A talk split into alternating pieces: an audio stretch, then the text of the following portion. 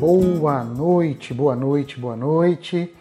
Que alegria estarmos juntos para mais um encontro Evangelho com Paixão. Que alegria saber que você está aí com a gente para esse tempo de conversa, para esse tempo de bate-papo. Seja bem-vindo à nossa roda de conversa, seja bem-vindo ao nosso encontro. Hoje, com um convidado para lá de especial, receberemos o nosso querido pastor Ed René Kivites para falarmos de um tema extremamente importante, exatamente na semana em que ah, nos lembramos da abolição da escravidão no nosso país. Falaremos hoje sobre o legado, a vida, a obra de Martin Luther King Jr. e os sinais de esperança que a sua vida ah, tem para oferecer para nós em tempos tão sombrios Boa noite, querido. Olá, boa noite. Que bom ter você com a gente, Ed. Ed, seja bem-vindo para esse bate-papo. Ah, que alegria, viu? Uma alegria no meu coração, uma alegria no coração de tanta gente aqui. Eu, eu quero começar orando por você, pela sua família, pela IBAB. Vamos orar juntos? Obrigado. Senhor, obrigado. Unimos o nosso coração ao coração de tantos irmãos e irmãs que estão juntos com a gente nesse tempo Queremos te agradecer pela vida do Ed, da Silvia, da sua família, de toda a IBAB e de tudo que a vida e ministério do teu filho tem representado para a tua igreja, para o teu povo. Obrigado, Senhor. Que a tua boa mão continue sobre a vida dele, sobre a sua casa, sobre a sua comunidade de fé. O Senhor o encha de esperança, de saúde, de vigor, que o Senhor continue colocando nos lábios do teu filho o Evangelho, a boa notícia de grande alegria, especialmente nesse tempo tão sombrio. Oramos a Ti com gratidão, em nome de Jesus. Amém. Amém. Amém.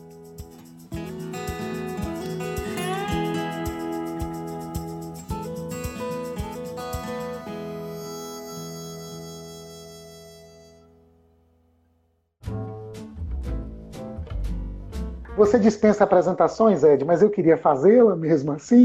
Né? O Ed René é teólogo, conferencista, escritor, mestre em ciências da religião pela Universidade Metodista de São Paulo, idealizador do Fórum Cristão de Profissionais, pastor da Igreja Batista de Água Branca, em São Paulo, filho de Dona Astir. Eu conheci Dona Astir, bati papo com ela na IBAB, recebo algumas mensagens de zap dela, ela é o máximo. Dona Astir, casado com a Silvia Kivitz, pai da Fernanda, pai do Vitor, avô da Valentina e a maior referência teológica e pastoral para o meu coração e para a nossa comunidade. Muito bom ter você com a gente. Para conversarmos hoje sobre a vida e obra de Martin Luther King Jr. e experimentar quais são os sinais de esperança que a vida desse nosso querido irmão pode sinalizar para a gente em tempos tão sombrios e aí, Ed, eu queria começar te perguntando, né? Quem foi Martin Luther King Jr.?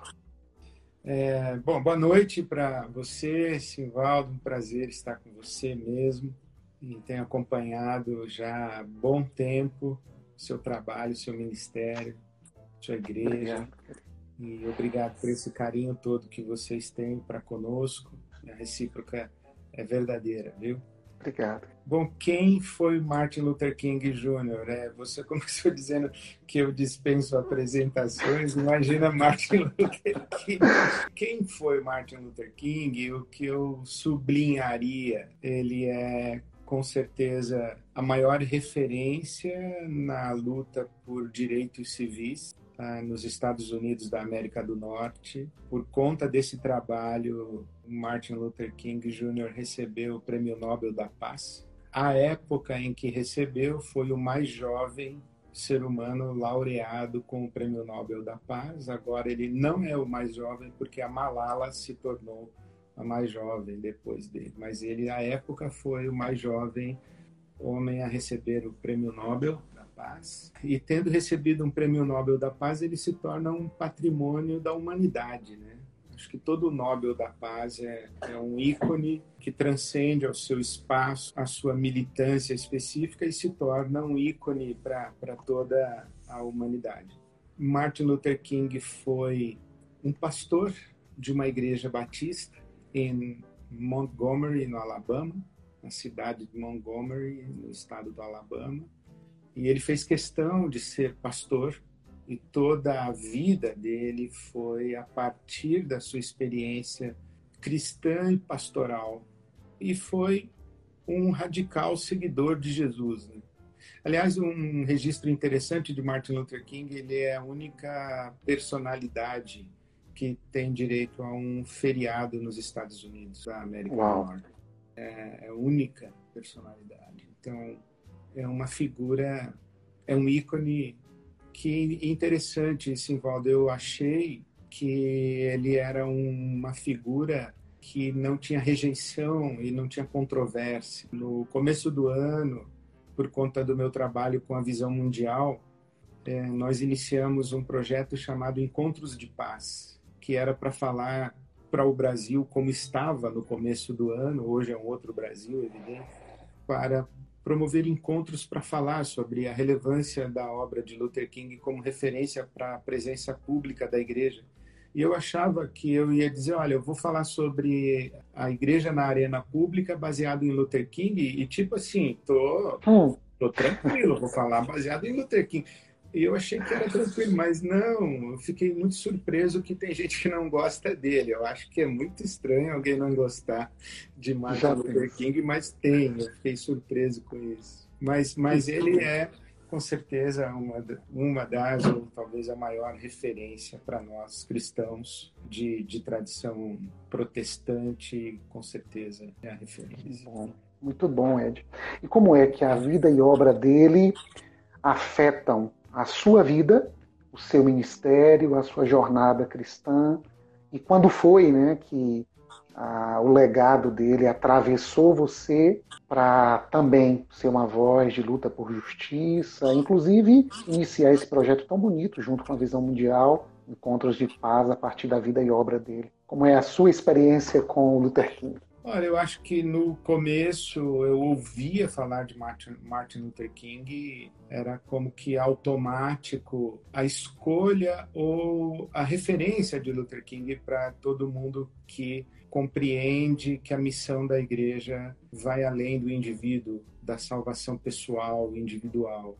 É, lá na minha juventude, eu tive toda a influência da teologia latino-americana, mas a minha tradição evangélica é batista, então buscar uma referência de um pastor batista lá no início na minha juventude tinha até uma certa é, uma certa dose de um orgulho, dizendo é um batista, né? Aquela coisa.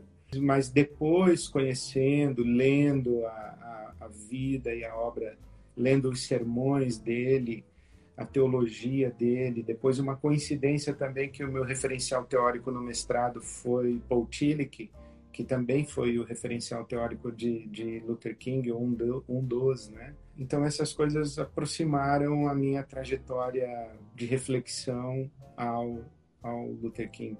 Ah, interessante é pensar que um pastor batista está lutando por igualdade racial, está lutando contra a segregação racial nos Estados Unidos. E eu fico pensando, né, o que que um pastor batista tem a ver com defesa dos direitos humanos, luta por justiça, com igualdade racial, e ainda sendo acusado de comunista, e é uma outra questão interessante, toda vez que alguém acaba andando nesse caminho de luta, esse é um dos estigmas colocados em quem se aventura nessa direção. Eu acabei de assistir você no Casa e você disse uhum. que fazer o bem gera ódio em algumas pessoas, né? Uhum. Então, como é que é isso, né? O que, que tem a ver? Um pastor batista luta ah, por direitos humanos, por igualdade, por justiça. E por que será que quando alguém anda por esses caminhos, recebe tanta oposição, recebe o estigma de comunista, que de vez em quando você também acaba recebendo? Que, que acontece? É, eu penso que é uma grande é, é uma expressão de ignorância falar que Martin Luther King era comunista, porque na obra dele ele faz críticas muito contundentes ao comunismo ao marxismo, ele critica o totalitarismo marxista e critica a ideia de que os fins justificam os meios, e ele é muito contundente nesse aspecto. Mas, como toda pessoa de bom senso, consegue enxergar que existe uma dimensão de realidade razoável na teoria marxista e, e na visão social da obra de Karl Marx. Mas ele é muito crítico. Então, é, é, um, é ignorância dizer que ele era comunista da mesma forma que eu acho que hoje é ignorância, tu, tudo que, que não está alinhado com esse momento de direita, extrema direita no Brasil, é, é taxado de comunista, marxista, socialista, esquerdista, seja lá o que for. Mas eu acho que isso é fruto de ignorância. Agora, olhar a obra do Martin Luther King é muito importante, que é, aliás, é uma grande contribuição da teologia latino-americana, que é o jeito de fazer teologia, o método de fazer teologia, é a, a maneira de, de fazer teologia, que é a, a partir da experiência humana. É, não, não é uma teologia feita em biblioteca de seminário, é na rua, no chão da vida. É, é respondendo ao, ao clamor e ao sofrimento do seu povo. Então a gente não pode esquecer que Luther King era negro, ele sofreu por ser negro, ele, ele tem uma história de sofrimento, ele convive com o sofrimento e, e racial dos Estados Unidos, e mais do que isso, ele convive com esse sofrimento e com essa injustiça, com essa com esse anti-reino de Deus, que é a segregação racial nos Estados Unidos e no mundo até hoje, inclusive no Brasil. Ele convive com isso com o aval da religião, com o aval da sua tradição religiosa, da Convenção Batista do Sul dos Estados Unidos, é, ele convive com, com a segregação racial e com a igreja branca sendo conivente e sendo ela mesma, inclusive, autora da segregação. Ela não apenas apoia e dá sustentação, como ela é a própria cultura de segregação.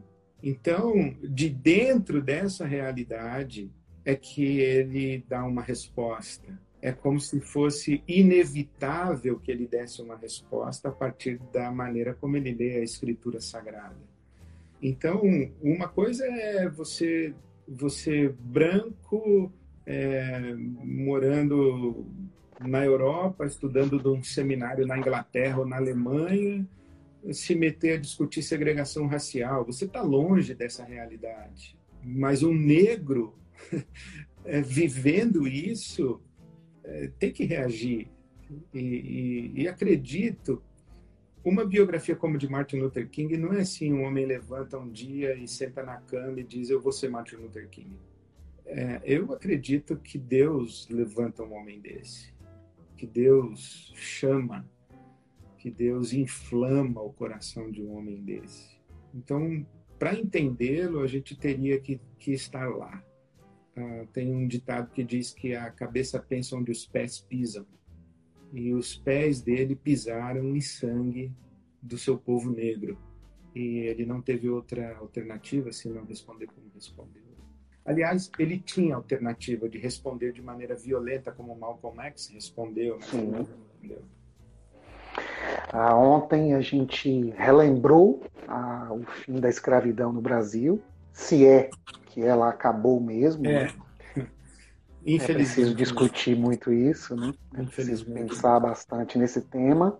Ah, eu fico pensando qual era a Bíblia que Luther King lia, qual é a Bíblia que parte da igreja evangélica no Brasil lê, e eu fico pensando que qual era a hermenêutica utilizada por Luther King qual é a hermenêutica utilizada por parte dos pastores e líderes da igreja evangélica brasileira.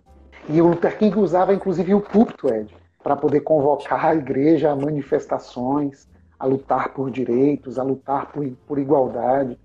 E é por conta de movimentos assim, e o Carlinhos Queiroz costuma dizer que quem luta por justiça morre cedo. Quem atua na solidariedade, quem atua na filantropia, pode até ter vida longa. Mas quem luta por justiça morre cedo e o Luther King morre com 39 anos de idade. Uma coisa muito cruel. E aí a gente fica com Romanos 13, sendo muito mal explicado, inclusive nesse momento do nosso país, desse respeito às autoridades, autoridades instituídas por Deus. Que desobediência santa é essa do Luther King, que convoca do púlpito da igreja os irmãos a fazerem uma revolução nos Estados Unidos e a deixar claro que no reino de Deus não há negro, nem branco, nem homem, nem mulher, nem bárbaro, nem cita, ah, todos somos um em Cristo. Que leitura é essa, Ed? É, quando você começou a sua fala, você disse que Martin Luther King usava inclusive o púlpito. Eu arriscaria dizer que ele praticamente só usava o púlpito. Em todas as campanhas que ele fez, nas cidades por onde passou, o lugar de, de fala dele era o púlpito das igrejas dos negros. Era dali, era, todas as noites ele fazia reuniões nos templos e ele pregava de maneira inflamada, porque ele sempre fez questão de posicionar-se como alguém que está pregando o evangelho. Ele não, ele não é, por definição, um ativista de direitos civis. Ele é um pregador do evangelho. É que a maneira como ele prega o evangelho na situação de injustiça que ele está vivendo o leva para esta realidade. Das falas do Luther King, a essa que eu gosto em especial, ele diz que a religião que termina no indivíduo termina. E ele então diz que aprendeu que é correto convocar o indivíduo ao arrependimento, mas também é importante transformar o contexto social onde esse indivíduo está. Porque não apenas a consciência do indivíduo forma o seu ambiente, mas o ambiente forma a consciência. Então é preciso, ele diz que o sacerdócio pastoral, profético, é dual. Ele vai tanto apelar ao indivíduo quanto confrontar a, a estrutura da sua sociedade, do seu tempo. O que, inclusive, é algo muito próprio da teologia latino-americana, o conceito de pecado estrutural. A ideia de que o pecado não é alguma coisa apenas do indivíduo, é, é compreender o mundo como um sistema anti-reino de Deus. E acho que todas essas referências fazem muita diferença para ele, né? E como, ao mesmo tempo, nós temos uma tradição é, evangélica, reformada, protestante, que é muito rica nessa dimensão da justiça na sociedade. Uh, todos os grandes avivamentos tiveram profundos impactos sociais mas por alguma razão nós reduzimos o evangelho à salvação pessoal individual, é, o que é uma grande traição à escritura sagrada e ao conceito de reino de Deus no evangelho. Né? Muito bom, como é bom te ouvir. Eu fiquei, eu fiquei pensando assim, Martin Luther King hoje entre nós, em meio a toda essa pandemia, desigualdade social, polarização política, a igreja em sua parte com pastores que se tornaram um tanto que propagandistas de legendas político-partidárias. Na sua, na sua opinião, quais seriam os gritos do Luther King nesse tempo no nosso país, Ed? Eu penso que a, a, vida de Luther King foi voltada a isso que você já citou, que é a questão dos direitos humanos, é, a questão do reconhecimento da igualdade de todos os seres humanos diante de Deus e, e tudo mais. E acho que a maneira como ele respondeu à violência do povo negro, uma das coisas que acredito que mais caracteriza a nossa sociedade, o nosso tempo, é a violência. A violência do crime organizado, a violência das periferias, a morte da população pobre e negra. O, o crime mata. Briga de facção, briga de gangue. O crime mata. Tá? O, os criminosos se matam entre si mas também há uma, uma polícia que acredita na violência como forma de combater a violência. E nesse momento do Brasil é um momento de se fala muito em arma. Nós temos um presidente que teve como símbolo de campanha um, uma arma na mão, né? inclusive com crianças no colo, ensinando criança a fazer o simbolinho e o gesto da arma. Né? Então, é sim, é uma sociedade bélica, violenta, desde a violência do crime, a violência de uma parte da polícia, a violência doméstica, a violência tem crescido assustadoramente, a violência contra a mulher. Ah, o mês de maio é um mês de, de chamada de atenção a respeito do abuso e da violência contra a criança. Né? A cada a cada oito minutos, Ed, os dados dizem que uma criança ou adolescente é abusada ou explorada sexualmente no nosso país. É uma sociedade violenta e também a violência de Estado, né? A violência de Estado, a pauta de direitos humanos, ela é uma pauta que se levanta contra a violência de Estado. As pessoas falam assim: ah, vai se proteger, é, vai defender o direito do bandido e o meu direito de cidadão de bem é, são coisas diferentes. A violência que o bandido faz contra um trabalhador, contra um pai de família, isso, isso é crime. Ele é criminoso, ele é bandido. Mas o Estado não pode ser bandido. O, o Estado não pode ser criminoso, porque justamente a vocação do Estado é se levantar contra a injustiça.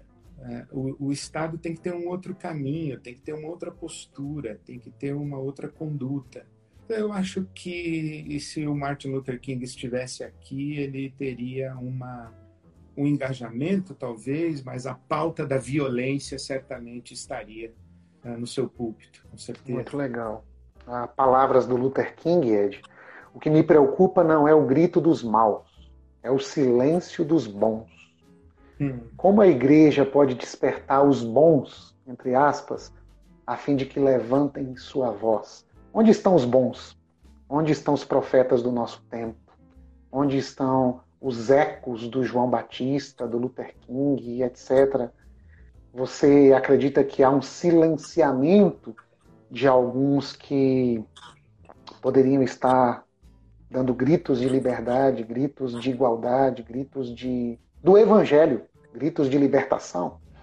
Eu não sei se há um silenciamento. É, silenciamento é uma das palavras para descrever o que está acontecendo hoje com o púlpito. Mas também eu acho que há um encantamento, há um deslumbramento. Esta maneira de compreender ou de fazer a leitura dos últimos fatos da política do nosso país, é, dando relevância, protagonismo é, a, a igreja chamada evangélica, o contingente eleitoral evangélico, como sendo uma das forças determinantes da eleição do presidente Bolsonaro. Todos os acenos do presidente à igreja evangélica, lideranças evangélicas, a participação de lideranças é, evangélicas no governo, ah, tudo isso dá a sensação para um determinado contingente da igreja de que a igreja chegou no poder. Agora é a nossa vez. E esse e, e a igreja ficou deslumbrada. Os pastores ficaram deslumbrados, eles começaram a frequentar o palácio.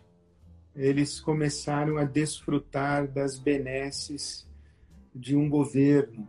Os pastores ficaram se achando é, o máximo porque o presidente ligava para eles ou liga para eles.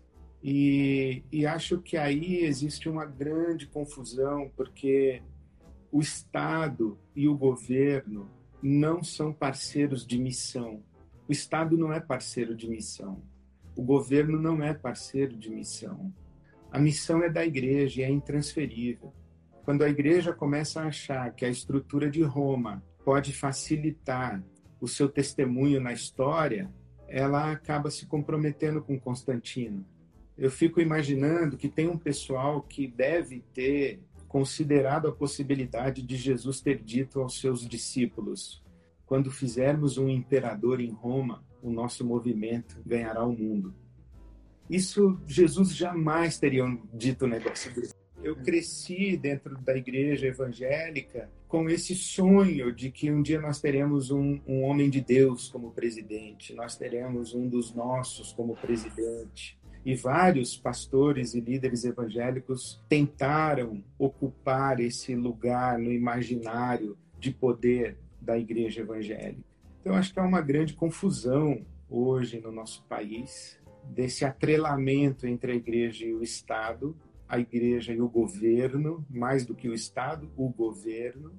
E por isso a igreja ela não está silenciada, ela está equivocada. Os púlpitos estão equivocados. Eles não estão silenciados. Eles estão falando muito alto, inclusive, mas eles estão falando alto, acredito eu, do lado errado da história. Agora, aqueles poucos que tentam fazer uma leitura crítica, têm uma visão crítica uh, e cada vez mais contundente, porque o governo tem dado muita razão para quem grita contra ele. Estes, sim, são perseguidos e, e há uma tentativa de silenciamento, hum. uma destruição da reputação pública a adjetivação pejorativa, deselegante, desonesta intelectualmente. As milícias é, digitais trabalham pesado, muita gente recebendo dinheiro para entrar no mundo digital com, com, fake news e com ataques a, a determinadas lideranças. Então é um momento muito triste na minha leitura do nosso país e da igreja também. Mas eu acredito que vai passar. Vai, esse esse tempo vai passar. Não sei qual será o custo disso na história. Vai ser alto para a reputação dessa identidade religiosa na sociedade chamada igreja evangélica. Vai ser um custo muito alto, mas vai passar. Eu acredito que vai passar.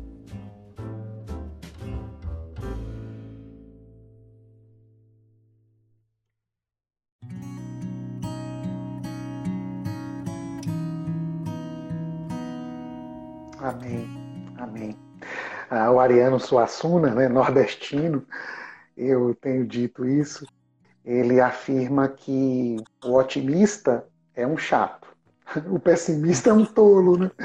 E ele se afirma como um realista esperançoso, né? É. Um realista esperançoso. Seu coração, como anda, Ed? Anda esperançoso? Como é que anda seu coração nesse tempo tão sombrio? Olha, pensando nesses termos, né, é, em que eu, eu, eu, li recentemente, reli o texto do Tomás Halik, o texto dele é Não Sem Esperança.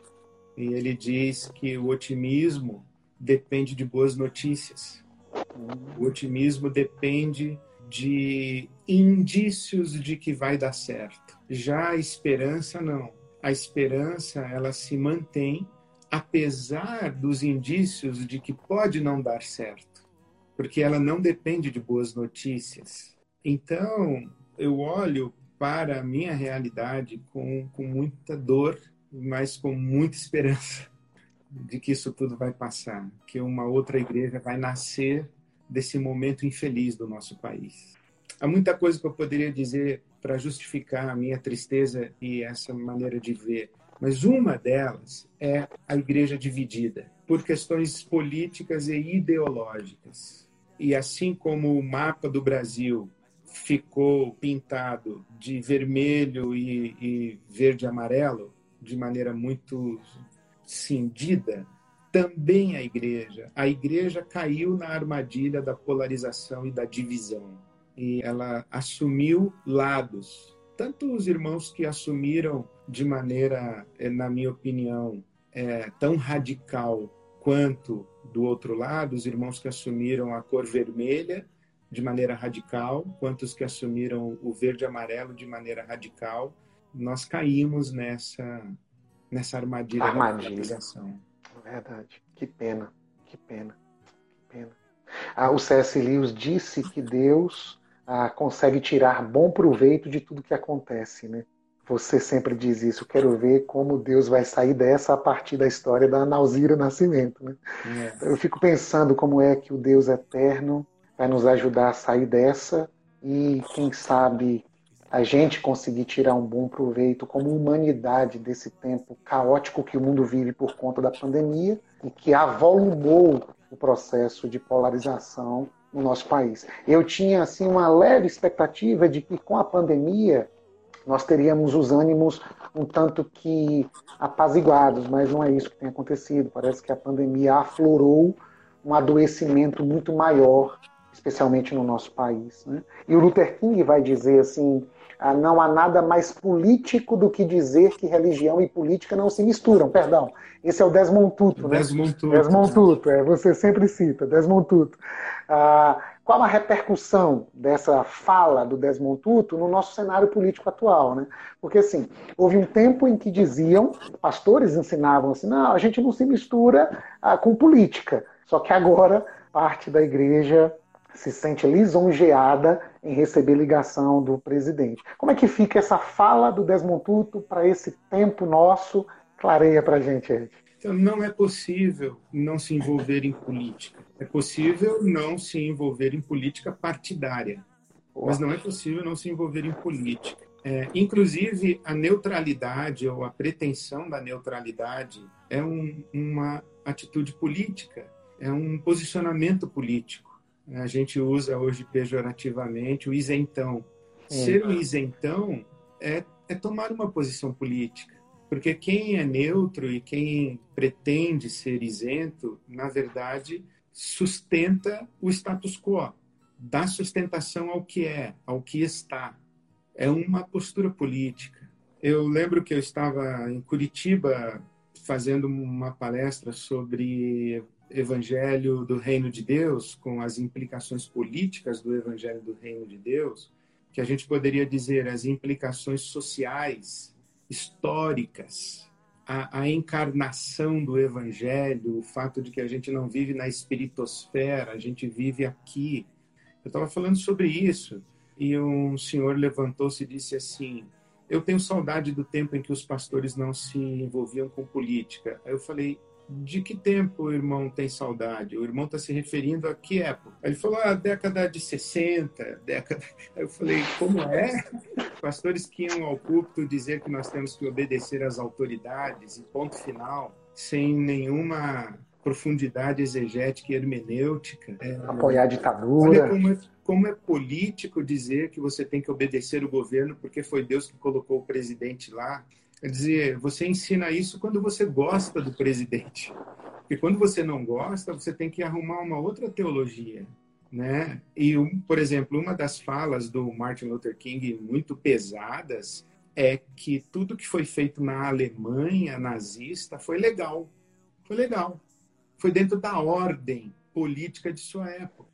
Essa coisa de que a gente tem que obedecer à autoridade civil, porque Deus colocou ela lá, então você tem que obedecer um Hitler. A gente está numa sociedade democrática de direito. Nós não estamos num Estado teocrático. Né? O presidente Bolsonaro não está no poder da mesma forma que o rei Davi esteve, que, que Saul esteve. Primeiro, porque o Brasil não é Israel. O, o, rei Davi, o rei Saul, eles foram ungidos pelo profeta amando de Deus, segundo a narrativa bíblica.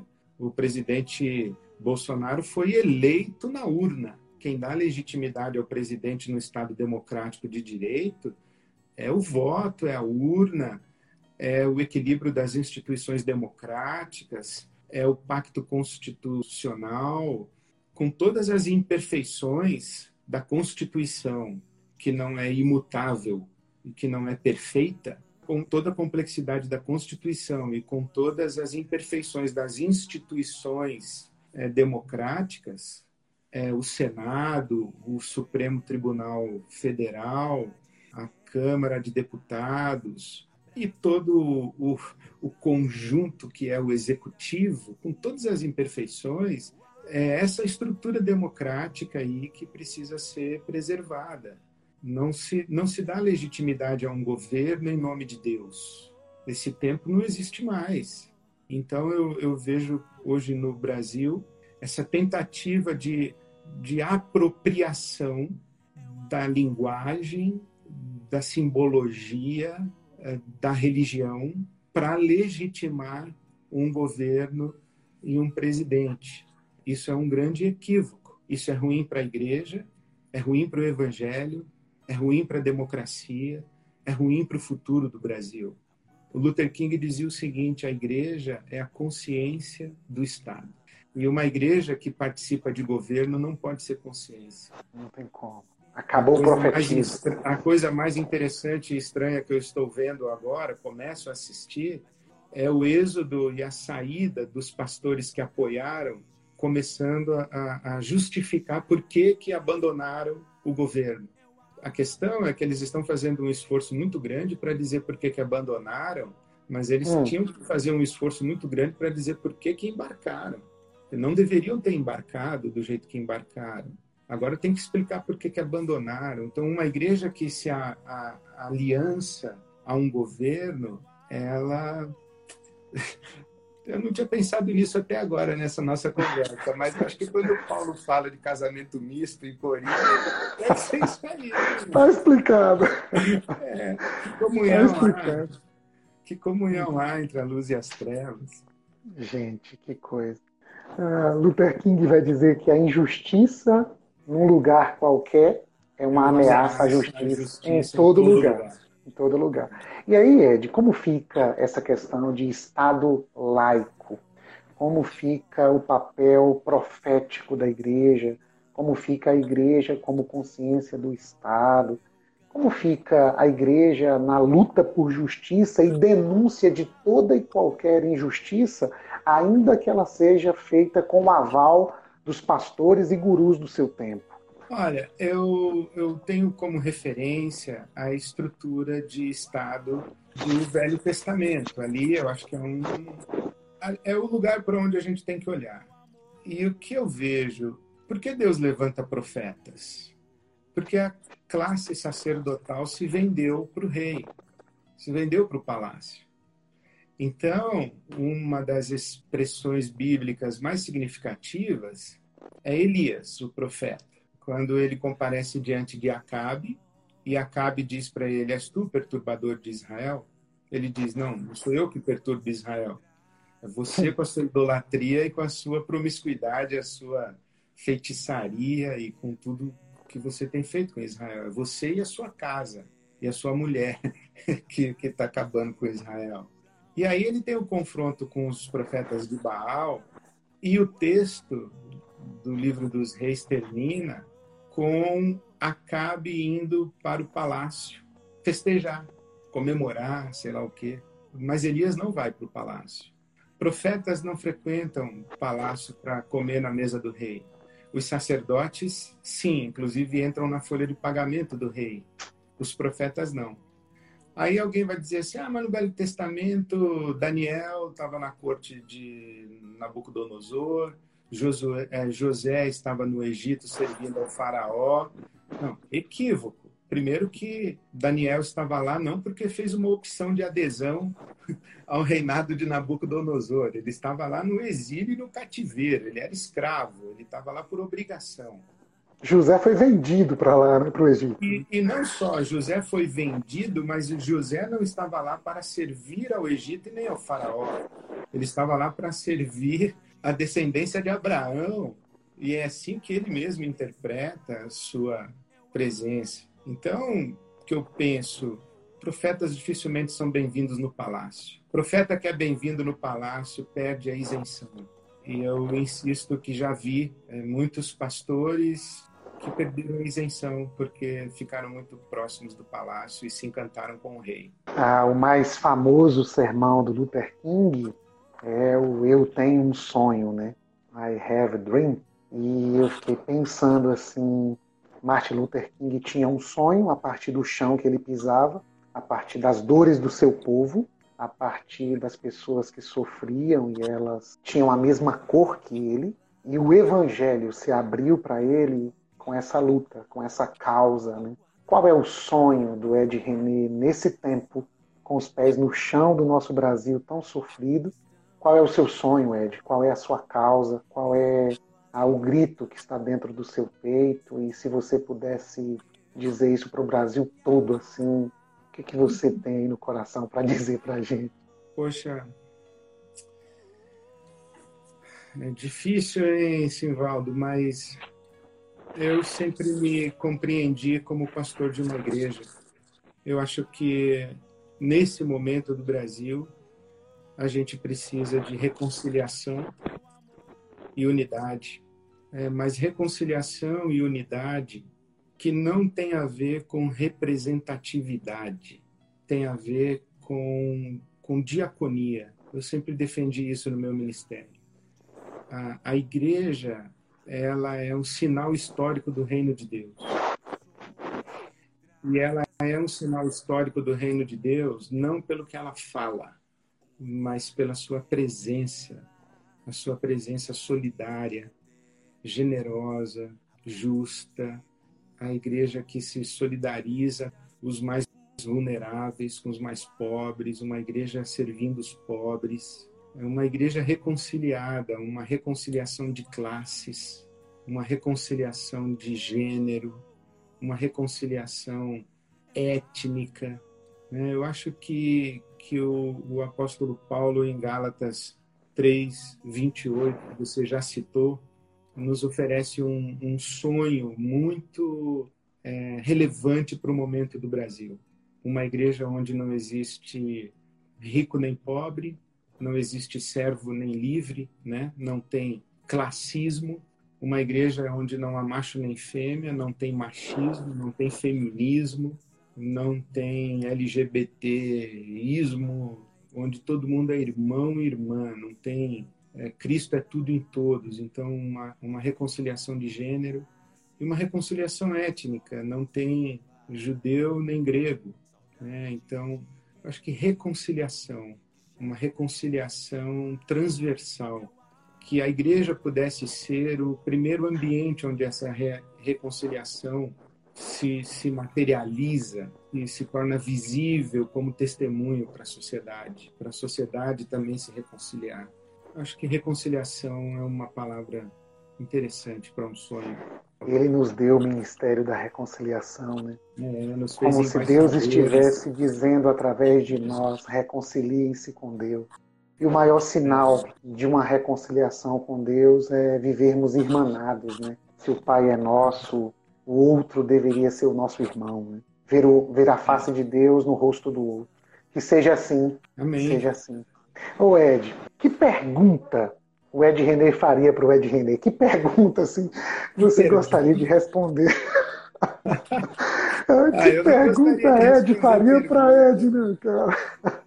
Não quer responder, de, né? Eu gostaria de perguntar para Deus por que, que o Senhor me colocou nesse lugar onde eu tenho que responder perguntas o dia inteiro, o tempo todo.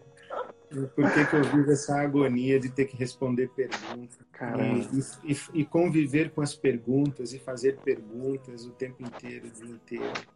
Interessante. É. Eu fiquei assim pensando, né, quais são as perguntas que você tem respondido nesse tempo e fiquei com uma, né, que eu, hum. eu tenho visto pastores tentando responder, né, pandemia, sofrimento, tragédia e a tentativa de encaixar Deus nesse nesse tempo de tamanha dor. A pandemia é o juízo de Deus, é de Deus está punindo a humanidade. Tenho visto pastores falando isso o tempo todo, assustando as pessoas. Hoje eu precisei sair rapidamente de casa para comprar algo para nossa família e alguém me disse assim: Pastor, Jesus está voltando, né? Já derramou a taça da ira dele. Como é que é isso, Ed? Eu acho que essas falas daí, Simvaldo, elas, elas ofendem a cruz. Porque a cruz de Jesus é um grito que ecoa por toda a eternidade que diz: Deus prova o seu amor para conosco, em que Cristo morreu por nós, sendo nós ainda pecadores. Deus não faz parte do nosso problema, Deus faz parte da solução. O Deus do juízo e da condenação, ele se mostrou e se revelou na cruz do Calvário. E o apóstolo Paulo vai dizer o seguinte: se Deus é por nós, quem será contra nós? aquele que nem mesmo ao seu próprio filho poupou, antes o entregou, como não nos dará também com ele, pela graça, todas as coisas? Quem tentará acusação contra os escolhidos de Deus? Quem os condenará? Pois é Deus quem os justifica. Então, eu, eu a partir da cruz do Calvário, não consigo pensar em Deus, olhar para Deus como este poder furioso com um chicote na mão. Se eu tiver que olhar para Deus, eu, eu prefiro vê-lo na cruz, mas principalmente naquele túmulo vazio que venceu a morte e nos chama hoje para enfrentar a morte com todas as suas manifestações. Onde a morte estiver, Deus estará afirmando a vida. Deus não está promovendo morte no mundo, Deus está promovendo vida. Então, para citar um, um, pregador e um, um teólogo bem conservador, Billy Graham, quando do atentado de 11 de setembro, perguntaram para ele onde estava Deus. E ele teria respondido: nos bombeiros. Uau! Nos bombeiros. Então, nessa pandemia, onde está Deus? Deus está de jaleco branco nos corredores dos hospitais. Deus está nos, nos homens que fazem entregas nas nossas casas com suas motos, circulando pelas cidades. Deus está plantando, colhendo. Deus está dirigindo caminhão. Deus não está promovendo pandemia. Deus está no empresário que está se sacrificando para manter os seus funcionários com, com o mínimo de salário possível. Deus está nos trabalhadores. Deus está em todas as pessoas que estão enfrentando a morte.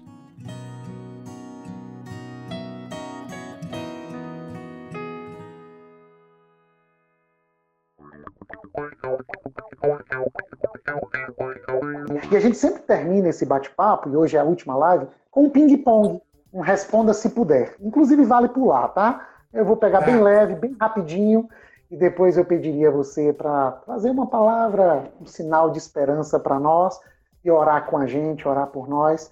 Mas agora eu queria provocar você um pouquinho, né? Então, assim, eu queria começar é, Flamengo ou Santos? Né? Santos. Santos, mesmo tendo morado no Rio, né? Um Santista, é, tá certo. Mas Santos. Santos. Rio ou São Paulo, Ed? São Paulo. Pão de queijo, pizza ou pastel? Pizza. Pizza, legal. Então, vindo aqui, a gente vai preparar uma pizza bem legal para você. Tá? A, a pandemia. Sofrimento, solidariedade. Polarização. Pecado. Isolamento social ou jejum nacional? Distanciamento físico.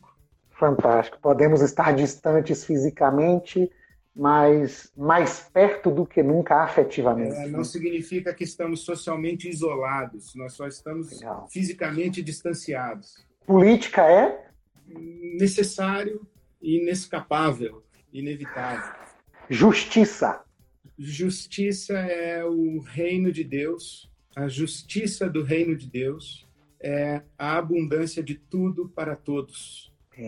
FHC, Lula, Dilma, Temer ou Bolsonaro? Nenhum deles.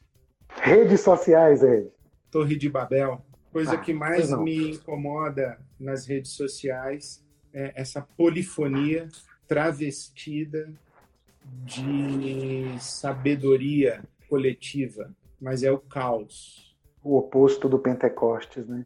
O evangelho é vida, compaixão, coração sensível ao próximo a pessoa que mais inspirou você à prática da compaixão? Minha mulher. Esperança, Ed. Esperança em Deus. Ser pastor é uma vocação, um privilégio, um constrangimento. Igreja Evangélica Brasileira. Desconheço a Igreja Evangélica Brasileira porque eu não acredito nisso. Eu não acredito em igreja evangélica brasileira. Eu acredito em igrejas evangélicas no Brasil. Centenas, milhares, com uma realidade diversa, plural, eh, maravilhosamente graciosa e, e diabolicamente caótica. Então, eu não acredito em igreja evangélica brasileira, eu acredito em igrejas evangélicas no Brasil. Então, IBAB IBAB é a minha casa, é a minha comunidade. A IBAB é a minha comunidade de fé. A IBAB é o que eu experimento quando uso a palavra igreja. Três referências pastorais que mais marcaram a sua vida. O pastor Jackson Roberto Rondini, que foi o pastor da minha adolescência e era o pastor da igreja. Foi por causa do pastor Jackson que eu quis ser pastor, que nasceu no meu coração o desejo de ser pastor. Eu admirava, eu queria ser Jackson quando crescer. É, outra referência pastoral para mim foi o pastor Isaltino Gomes Coelho Filho.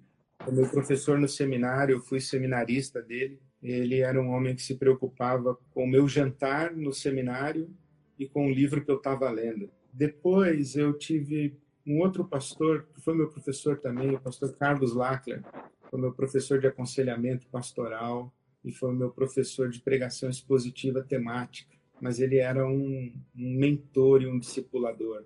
Depois eu tive Ari Veloso. O Ari Veloso foi o homem que, que abriu para mim um horizonte de possibilidades, de é possível ser diferente, fazer diferente, é possível ser autoral, e, e o Douglas Spurlock, que foi o meu mentor, foi o homem que Deus usou no meu no começo do meu ministério e que me acompanha até hoje com oração, com conselho, com, com mensagem no meu WhatsApp. O, o Douglas me conheceu, eu era solteiro e hoje quando eu converso com o Douglas, ele tem o mesmo amor e o mesmo coração pastoral para comigo e com os outros discípulos dele. Coisa linda. Que lindo. Vários. Ah, ah, indica pra gente um livro, indica pra gente uma canção. Inclusive, o Jonathan, membro da nossa comunidade, pediu assim: pergunta ao Ed quais livros ah, que relatam sobre o Luther King em português. Assim, ele disse que procurou, não tem achado muita coisa. Mas primeiro um livro, uma canção e depois uma dica aí do, do Luther King. Eu vou de trás para frente. O livro do Luther King é a autobiografia publicada pela editora Zahar, a autobiografia dele. É legal porque conta a história, mas também tem muitos extratos dos sermões dele, tem cartas e documentos que ele escreveu, então a autobiografia dele é excelente. Um livro, um livro. Olha, eu estou muito impressionado desde que comecei a ler o Tomás Halik, eu estou muito impressionado com ele. Eu me identifico muito com o ambiente de trabalho dele, que é o mundo do ceticismo, o mundo do questionamento da religião. E o livro dele, O Meu Deus é um Deus Ferido, para mim é uma leitura imprescindível, obrigatória. E também um, um outro livro dele chamado Quero que Tu Sejas, do Tomás Halik. Quero que Tu Sejas é uma frase, é uma fala de Santo Agostinho que a pergunta não é se você acredita ou não em Deus, é você quer que, que Deus exista? Eu quero que tu sejas, quer dizer isso aí, eu, eu quero que Deus exista. E é um livro extraordinário. Então eu recomendaria o Tomás Halik, Quero que tu sejas e o meu Deus é um Deus ferido. Essa canção eu ouvi hoje, do Jorge Camargo, musicando um salmo, Bendize a minha alma ao Senhor, e aquela parte em que ele diz que as cortinas da tua morada são o céu numa noite estrelada. É, essa canção do Jorge Camargo me acompanha há, há, muitos anos. E hoje, no café da manhã, eu e Silvia ouvimos novamente. Ah, Lutero ou Calvino? Lutero. Luther King ou Mandela? Luther King. Não resta dúvida, para mim não resta dúvida, mas o Mandela é uma figura extraordinária, porque ele, quando sai da prisão, tendo a oportunidade do revanchismo e da violência, de retaliação, ele faz o caminho da reconciliação e, e, junto com Desmond Tutu, inclusive, o Tribunal de Justiça e Verdade e Reconciliação da África, é extraordinário. E Martin Luther King, por constrangimento, porque ele morreu cedo. Eu, eu costumo dizer que eu tenho ódio da morte ódio mortal da morte. E a morte de Martin Luther King com 39 anos de idade, em 1968, isso é de uma violência, de uma agressão, de como que é, ó, minha estrela amiga, por que você não fez a bala parar? Então eu fico com ele por solidariedade. Né? sua vida breve. A Mandela ou Desmond Tutu? São dois gigantes, mas eu, eu vou ficar com o Tutu, arcebispo. Cidade do Cabo. E, e, eu tive o prazer de prefaciar em português um dos livros do Desmond Tutu, que o título é muito corajoso. Deus não é cristão.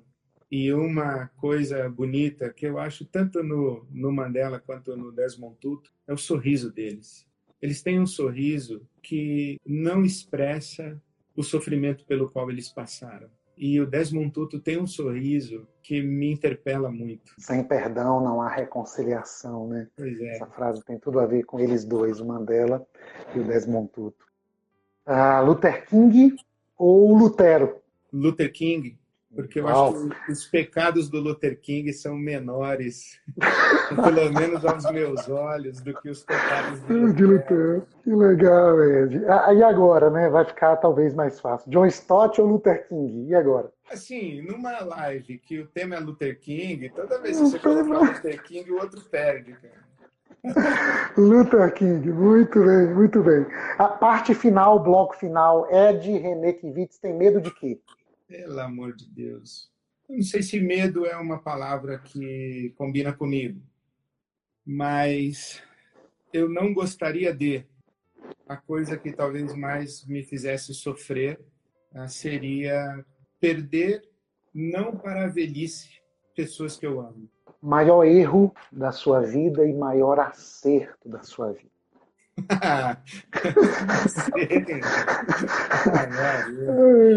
eu não acredito nisso aí, não. Não Legal, acredito que existe maior erro e maior acerto. Mas eu, eu lembro que quando eu era é, jovem, a nossa a nossa juventude na igreja tinha uma vez por mês um roda viva assim. E eu lembro que nós levamos a secretária do pastor, que era uma senhora, para fazer uma roda viva com ela, só para fazer umas perguntas para pegar o pastor, né? A gente queria mesmo era saber os bastidores do pastor, né? E aquela senhora, ela foi e ela foi de uma elegância e de uma discrição e de uma educação, de uma fineza assim que eu nunca mais esqueci. E uma das perguntas que fizeram a ela foi o seu maior pecado. E ela, sem titubear um segundo, respondeu: o último. Puxa. Seu maior pecado. Uau! Muito bom, muito bom. Tem uma frase do Kivitz, né? Kivitz esteve aqui com a gente também e foi uma, uma festa. Kivitz disse para a gente, o Vitor, né? Ele disse que o maior medo da Silvia era que ele ficasse igual o Diamanso, o Roberto Diamanso, né? E ele disse isso na frente do Diamanso, no púlpito da igreja. Foi o máximo, né? E ele, ele tem uma canção, Ed, que diz órfão de vô, que é ter um pai que, nunca teve pai. pai mas me ensinou a cartilha que ponho em rimas. Dizem que herdei esse dom de quebrar paradigmas. E se eu quebro, então eu prego a desconversão em massa dessa praga que é religião. E pensando aqui no Vitor Kivitz, assim, você tem quebrado assim alguns paradigmas, né? Qual é o maior paradigma assim que você acha que quebrou, Ed, ou que tem que quebrar? A religião. Eu acho que o evangelho é a superação da lógica religiosa. É, e a lógica religiosa, eu quero dizer com isso que colocar Deus dentro de um conjunto de doutrinas, é, classificar pessoas a partir de um código moral e fetichizar um, um ritual como tendo um poder de causar alguma coisa em alguma divindade. Então, o evangelho é a superação da religião. Muito bom. Ah. A religião como lógica de cumprir obrigações para ser alvo de bênçãos e benefícios. A lógica retributiva, meritocrática. É, então, para mim, o evangelho é a superação da religião. Grande, a grande bitola contra a qual eu eu me insurjo é a religião. Eu termino entrando um pouquinho na sua família, se você me permitir. A frase do Kivitz fala sobre o pai. Eu também carrego essa falta Perdi o meu pai quando eu tinha seis anos de idade. E a pergunta é, esse bate-bola, é assim, ser órfão de pai é? A minha maldição e a minha bênção. Família. É o avant-premier do céu. Silvia. Sem palavras. Fernanda. Sem palavras. Vitor. Sem palavras. Valentina. Silêncio. Essas, essas pessoas que você cita, minha esposa, meus filhos, o Tiago, marido da Fernanda, a Gabi, esposa do Vitor, esse é o solo mais sagrado onde qualquer comentário os, os diminui. Bom, Ed. Termino te perguntando: Jesus de Nazaré.